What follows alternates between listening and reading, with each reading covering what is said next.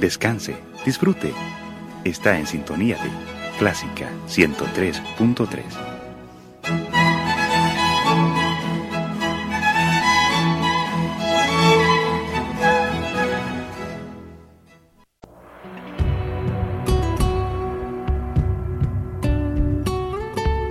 Siempre con usted, Radio Clásica 103.3.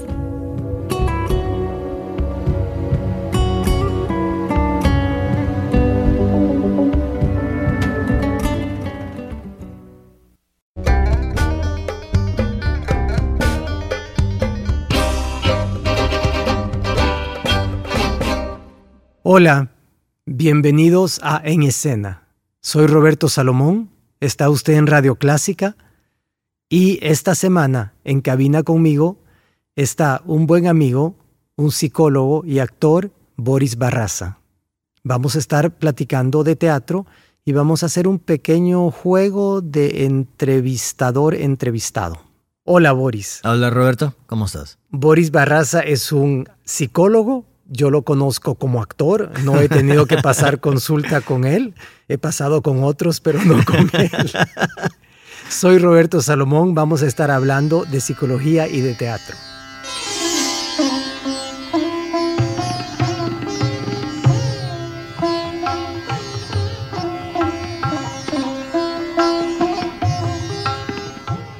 Boris Barraza, el juego de hoy es que el psicólogo entreviste al director de teatro y que el conductor del programa entreviste al actor. Muy bien, me gusta esa dinámica. Tú estás actuando próximamente en Tartufo de Molière, en un papel que es el papel hueso de la obra. Yo le digo así el papel hueso, así decimos los de teatro cuando el papel no tiene tanta carne, pero tiene las ideas. Entonces es más difícil hacer esos personajes porque son personajes que tienen que vehicular ideas, pero que no tienen tanta materia de personaje que le llamamos nosotros. El personaje es creante y él lleva la voz filosófica de la obra Tartufo. Entonces, ¿cómo te sientes tú con esto? Muy bien. De hecho, eh, haciendo la comparación en el momento de ahora, con lo que hicimos hace seis años. Sí, porque hace seis años estrenamos el Tartufo de Molière y fue tal, un tal éxito que hemos decidido volver a ponerle en escena ahora. Sí, y haciendo la comparación, em, me siento más cómodo ahora porque me permite entender con la experiencia y con la vivencia frente al público, me permite entender dónde están quizás los puntos, los puntos medulares, sensibles que logran impactar con el público. Entonces, en función de las reacciones que tuvimos antes, medirlo ahora me resulta mucho mejor. Me permite encontrar nuevos matices, nuevas intenciones y en algunos momentos quitar pausas que, no eran necesarias, que las ocupé anteriormente. Eso me gusta más ahora, me siento más concleante. Ahora, yo tengo una pregunta, Roberto. Sí, ya me dio miedo. Ya. ¿Qué mueve a un director como Roberto Salomón, en primer lugar, a elegir Tartufo hace seis años y luego a elegirla otra vez en esta época? Para contestarte bien, Tartufo es una obra que ha estado conmigo desde hace unos 40 años, que siempre quería montar. Eh, he intentado comenzar montajes de Tartufo dos veces en mi vida y no han llegado a, dar fruto término. a feliz término porque eh, es un elenco muy grande, son 11 actores. Sí, sí, sí. Y, ah, y, es una obra bastante difícil, es una obra en verso y yo no estaba listo para hacerla seguramente.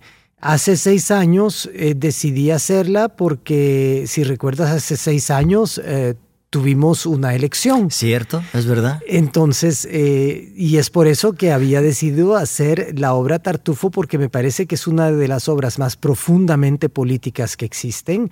Es una obra sobre la hipocresía del ser humano, pero de una manera tan universal, porque fue escrita hace más de 350 años y sigue teniendo una actualidad impresionante.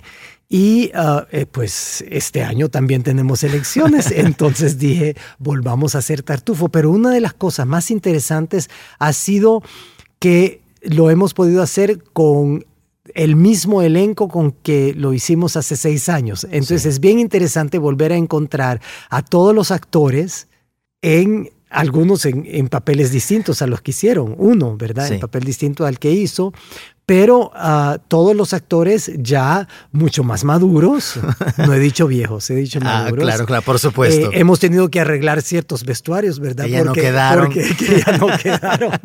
y no adelgazaron. Al contrario, fueron para arriba. Ahora, Roberto, en este sentido, el director elige una obra. ¿Qué parte del director está en esa obra? ¿Qué es lo que quiere comunicar este director, Roberto Salomón, cuando elige Tartufo en aquella época? La vuelve a tomar ahora. ¿Qué está diciendo de sí en este, en este trabajo, en este montaje? Yo creo que todas las obras que yo he hecho como director tienen que ver con familias disfuncionales. Entonces está muy bien que estés aquí hoy, porque así podemos hablar de eso. Eh, yo vengo de una familia disfuncional y me parece importante que denotar que en todas las obras que yo hago, eh, el tema de la familia está muy presente. El tema de las relaciones entre padres e hijos, entre hermanos, etcétera, todas estas relaciones están muy presentes en mis obras. en las obras que yo escojo hacer, porque no son mis obras, ¿verdad? Ah, claro, claro. En mis montajes. Eso me, remonta en la memoria al zoológico de cristal. Claro, claro. Eh, pero el zoológico de cristal es para mí una de las obras sociales más grandes del siglo XX, el zoológico de cristal de Tennessee Williams, y eh, que habla precisamente de un microcosmo, de, una disección de, una, de tres miembros de una familia disfuncional. A mí me parece que hay un puente entre el zoológico de cristal y Tartufo, porque Tartufo es la familia, es toda la sociedad. Y cómo esta familia de Orgón está dentro de este macrocosmo que es la sociedad. Entonces me parece que siempre estoy hablando de las mismas cosas. Yo, yo creo que no, no, no he hecho obras que no hablen de la familia. Van en, ese mismo, en esa misma pista, digamos. Sí, y muy a menudo ah, hay una mesa y gente corriendo alrededor de una mesa. y en algunas veces escondiéndose en la mesa. Claro, como es el caso de Tartufo. Exactamente. Ahora, em, en el montaje actual, Roberto, eh, ¿cómo ves como director el trabajo de los actores? Desde tu punto de vista, ¿qué es lo novedoso que hay? Para mí, eh, en este montaje lo que yo he querido hacer es una especie de ballet teatro, si quieres. Es, es, yo he querido que, que, todo el espectáculo sea como una danza. Está en perpetuo movimiento. Para mí, estas personas están en un movimiento constante. ¿Una búsqueda de equilibrio en el movimiento? Claro, hay como un desequilibrio de todo el escenario y tienen que correr de un lado a otro para que el mundo no se le desmorone. Sí, sí, sí. Porque precisamente lo que sucede en Tartufo es que la hipocresía ha logrado entrar hasta el... Es el gusano en la manzana, ha logrado entrar hasta el corazón mismo de la familia, que en este caso está representado por el padre, y le ha podrido el corazón. Y me parece que que eso tiene mucho que ver con lo que vivimos hoy en El Salvador. Muy bien. ¿Qué va, qué va a encontrar visualmente el público cuando llegue al, teatro, se siente y comience el espectáculo? Después de la tercera llamada, ¿qué encuentra? Pues un decorado muy epurado, porque la idea de Rosenberg Rivas que diseñó la escenografía y el vestuario es que precisamente porque está teniendo un cambio en su vida, el dueño de la casa ha decidido volver a decorar totalmente su casa y no hay nada. y van entrando, eso van entrando poco a poco ciertos elementos que nunca, están, nunca son desempacados porque son nuevos. Entonces son cajones. Y esta es una astucia, ¿verdad? Los directores tenemos que tener una astucia por los presupuestos. Entonces, claro, si uno no puede permitirse tener muebles de época de lujo, pues entonces... Hay que insinuarlos. Hay que insinuarlos y nosotros lo hacemos a través de cajones en, el, en los que se supone están guardados los futuros muebles. Lo que llegarían a ser el decorado final. Claro. Y lo que ve el espectador también es eh, en el vestuario, un vestuario muy particular porque eh, la idea es que como están, estamos mostrando a todos los miembros de esta familia desnudos en su alma, entonces lo que estamos mostrando es solo la estructura del vestuario, o sea, son vestuarios de época, pero están las grandes faldas, los grandes pantalones, pero solo está el armazón de estos Las pantalones, estructuras. las estructuras mismas. Las telas como tal quedan a imaginación del espectador. Así es, así es, eso es lo que buscamos. Y claro, eh, este año el público también se va a encontrar con algo nuevo en el Teatro Luis Poma y es que el de escenario está mucho más grande. Eh, sí. Pero no les digo cómo, solo vengan a verlo.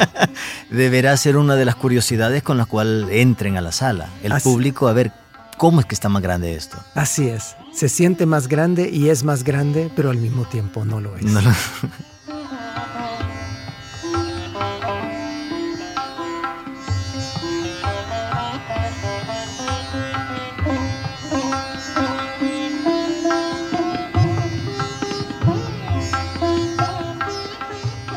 Está usted en Radio Clásica en el programa En Escena.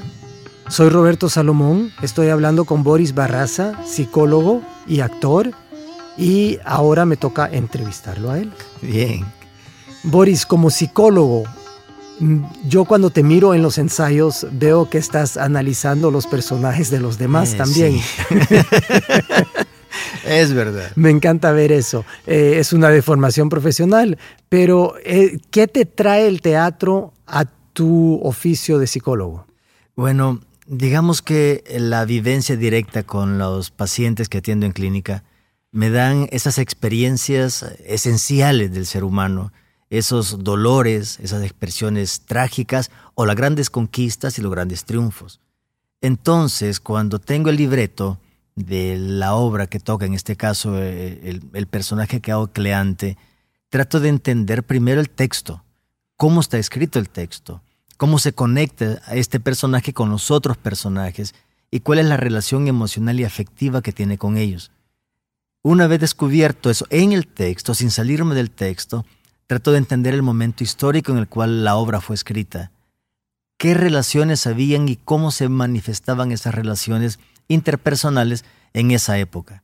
Luego hago uso de las experiencias que me cuentan mis pacientes y del acercamiento emocional que me- van dando para darle una construcción. Y esa construcción en escena tratar de vincularla con los otros personajes con quienes estoy alrededor. Y tener razón, algo que no puedo evitar es tratar de pensar y entender por qué reacciona fulano con respecto al otro, qué le quiso decir, cuál es el subtexto que hay, por qué reacciona. Y a veces eso me genera una dificultad, como ocurrió en uno de estos ensayos. Me pierdo en el movimiento. Llego tarde a un movimiento porque estoy más pensando en los otros que en la reacción que yo tendría que tomar. Y ese universo a veces me absorbe, me come, y tengo que estar jugando constantemente con esas dos cosas.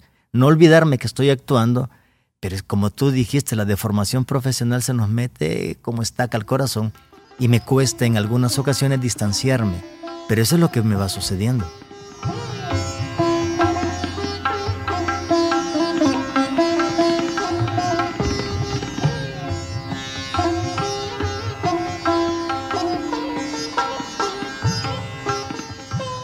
Bueno, eh, dentro de este proceso, Robin, la búsqueda de una obra como El Tartufo, la elección del elenco, el director, ¿cómo lo logra? ¿Cómo elige dentro de la gama de actores para tener aquellos que le van a funcionar en su montaje?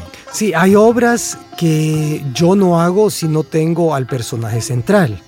En este caso eh, no se da tanto, pero yo creo que eh, si no tuviera a César Pineda para hacer Tartufo, quizás no escogería esta obra. Pero no es tan fuerte como es el caso, por ejemplo, del Rey Lear. Ah, por El. Rey Lear de Shakespeare, yo si no tenía a Antonio Lemus Simón, definitivamente no hacía esa obra. Molière es un poco más equitativo con sus actores y los papeles son casi de la misma dimensión. O sea, bueno, solo ver Tartufo, que, que supuestamente es el protagonista de la obra, pues no es el papel más grande. El papel más grande es el de Orgón, El de Orgón. y que lo hace Antonio Ramírez y lo hace muy bien. Sí. Hay obras que son como Hamlet, como El Rey Lear, que son obras en que uno no las puede abordar si no tiene al actor ideal para hacer esa obra. Pero las obras de Molière no son así. Las obras, hay que acordarse que Molière eh, tenía una compañía de teatro y él escribía sus obras para su compañía de teatro.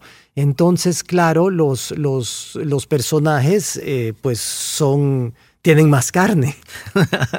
claro. ¿Verdad? Y, y, y casi todos son personajes principales. Entonces, yo eh, tiendo a ir más hacia obras donde está más equilibrado el, elenco. Por eso las obras que he hecho de Shakespeare, bueno, aparte del Rey Lear, son obras como El sueño de noche de verano, donde realmente son como una docena de personajes importantes. Pero para volver a tu pregunta, eh, ¿cómo se hace el elenco? Yo creo que el elenco es una cuestión de compaginar eh, temperamentos, voces, eh, apariencia, eh, físicos, pero hay una cosa muy importante que me ha sucedido ahora que soy viejo y es que ya no trabajo con gente que no me cae bien.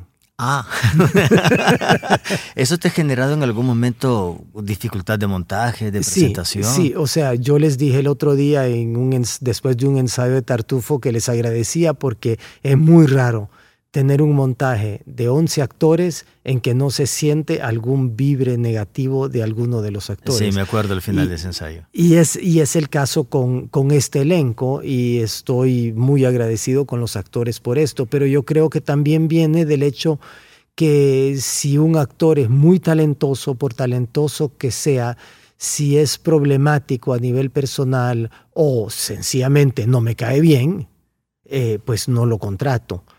Pero también hay, hay, hay otra, otra cosa muy importante que eh, para mí y es que yo trabajo mucho a partir de la propuesta del actor. Entonces hay actores que no les gusta proponer, les gusta que los dirijan completamente. O sea que yo trabajo mejor con actores que les gusta proponer. Que llevan una propuesta creativa desde su propia exploración. Así es. Y como has visto varias veces en los ensayos, yo me río diciendo, me alegro que hay seis directores en esta obra, Porque eh, como, como permito mucho diálogo en mis montajes, entonces los actores se sienten empoderados de también hacer propuestas escénicas. Y eso me parece muy bueno a mí. Eh, ahora te voy a decir algo como actor. Eso se agradece, de verdad, porque desde la libertad que como director nos das, eh, nos permite ampliar el abanico de posibilidades. No nos quedamos, desde mi experiencia directa, no me quedo esperando que me digan lo que debo hacer, sino que permite fluir libremente como una especie de fuente que va saliendo de lo que puede ir bien o lo que puede ir mal. Y tenemos, yo por lo menos tengo muy claro que si hago algo que no está bien, enfrente tengo el director que me va a corregir, que me diga, no, ese movimiento no corresponde, ese tono no va, esa reacción no es apropiada. Y eso me da a mí seguridad en el escenario, que puedo crear, sentirme libre, pero es una libertad controlada. Y eso me produce una sensación de seguridad fantástica. ¿Y eso no es democracia? Eh, yo creo que sí.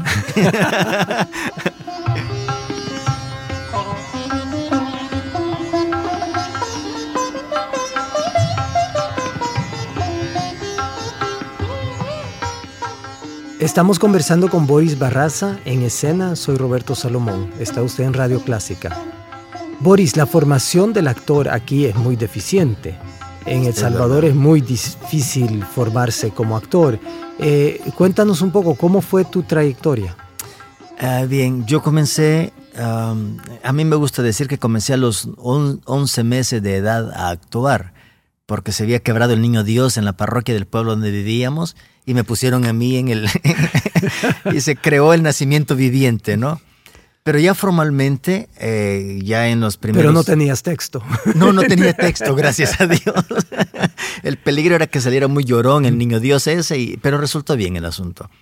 Ya formalmente, eh, en los primeros años de universidad, eh, busqué, después de haber visto, y por eso lo mencionaba hace un rato, el zoológico de cristal, yo estuve en la noche de estreno en el Teatro Nacional. Conscientemente yo dije, yo quiero hacer eso que estoy viendo que está pasando. Quiero estar ahí en el escenario. Quiero entender cómo se logra, cómo esos que están ahí proyectan esa carga de emociones y nos hacen creer que eso que estamos viendo es verdad. aun cuando uno entra sabiendo que es ficción. Pero esa capacidad de transmitir esa calidad de realismo dentro del escenario a mí me hipnotizó. Y comencé a buscar primero con Mario Tenorio. Estuve en un pequeño taller que con Mario, Mario. Tenorio era uno de los actores con Isabel Dada y Nara Salomón y Juan Barrera del Zoológico de Cristal. Así es. Hace Y 40 años. Imagínate el tiempo que ha pasado.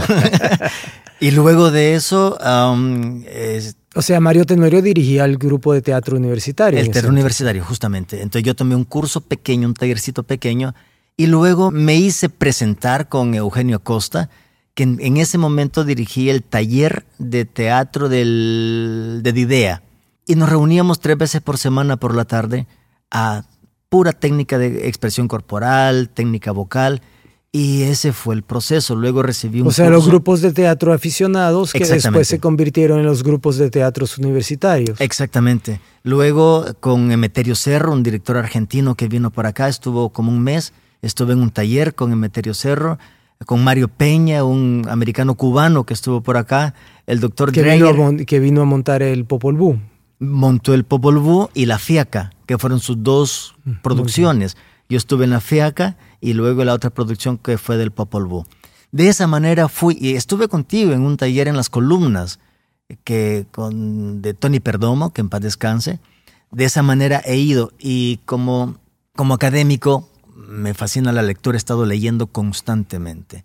Cada vez que puedo leer un libro sobre eh, interpretación actoral, he leído todo lo del actor se prepara, de Stanislavski, he leído cuanto ha sido posible leer, pero eso no es suficiente. Hay que estar haciendo. Eh, como decía Eugenio Acosta, se, Y tienes tu propio grupo de teatro ahora, Sí. ¿verdad? Ahora tengo mi propio grupo, un grupo que tenemos, tenemos 14 años de estar actuando juntos, se llama Operación Hormiga Teatro. Que por cierto estarán en el acto 1 de la temporada 2015 del Teatro Luis Poma con la obra Las guerras de nuestros antepasados. de Miguel Delibes. Sí, en español, una obra extraordinaria. Estaremos el último fin de semana de mayo, 28, 29, 30 y 31 de mayo en el Poma, estrenando para Centroamérica esta obra, porque esta obra no se ha presentado aún por acá. Eh, es todo un reto ir eh, aprendiendo a actuar y luego aprendiendo a dirigir. Y cuando estoy ensayando con mi grupo, quisiera ser el, sí, el director, pero cuando la obra se presenta, quisiera ser el actor. A mí me sucede lo contrario. Ah, ¿en serio? A mí el proceso de dirigir me gusta, esa diseñar los movimientos, encontrarle la, la razón de ser de los personajes y hago prácticamente una terapia de grupo con, con los muchachos. Eh, hacer una vivisección de los personajes para encontrar las motivaciones. Pero luego cuando estoy ya el espectáculo puesto, quisiera ser yo el actor que está interpretando aquello. Más o menos por ahí ha ido el asunto, 40 años de estar en el, en el, en el teatro prácticamente.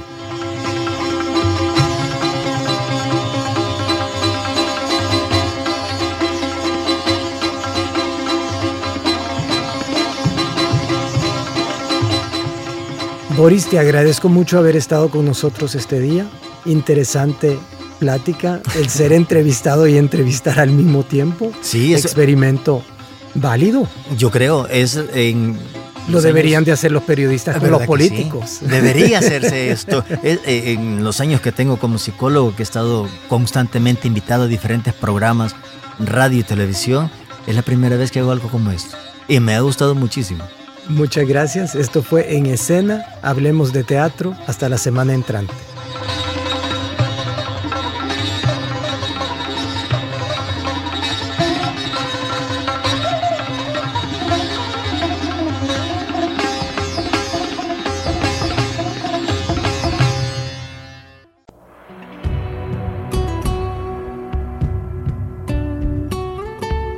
Siempre con usted, Radio Clásica 103.3.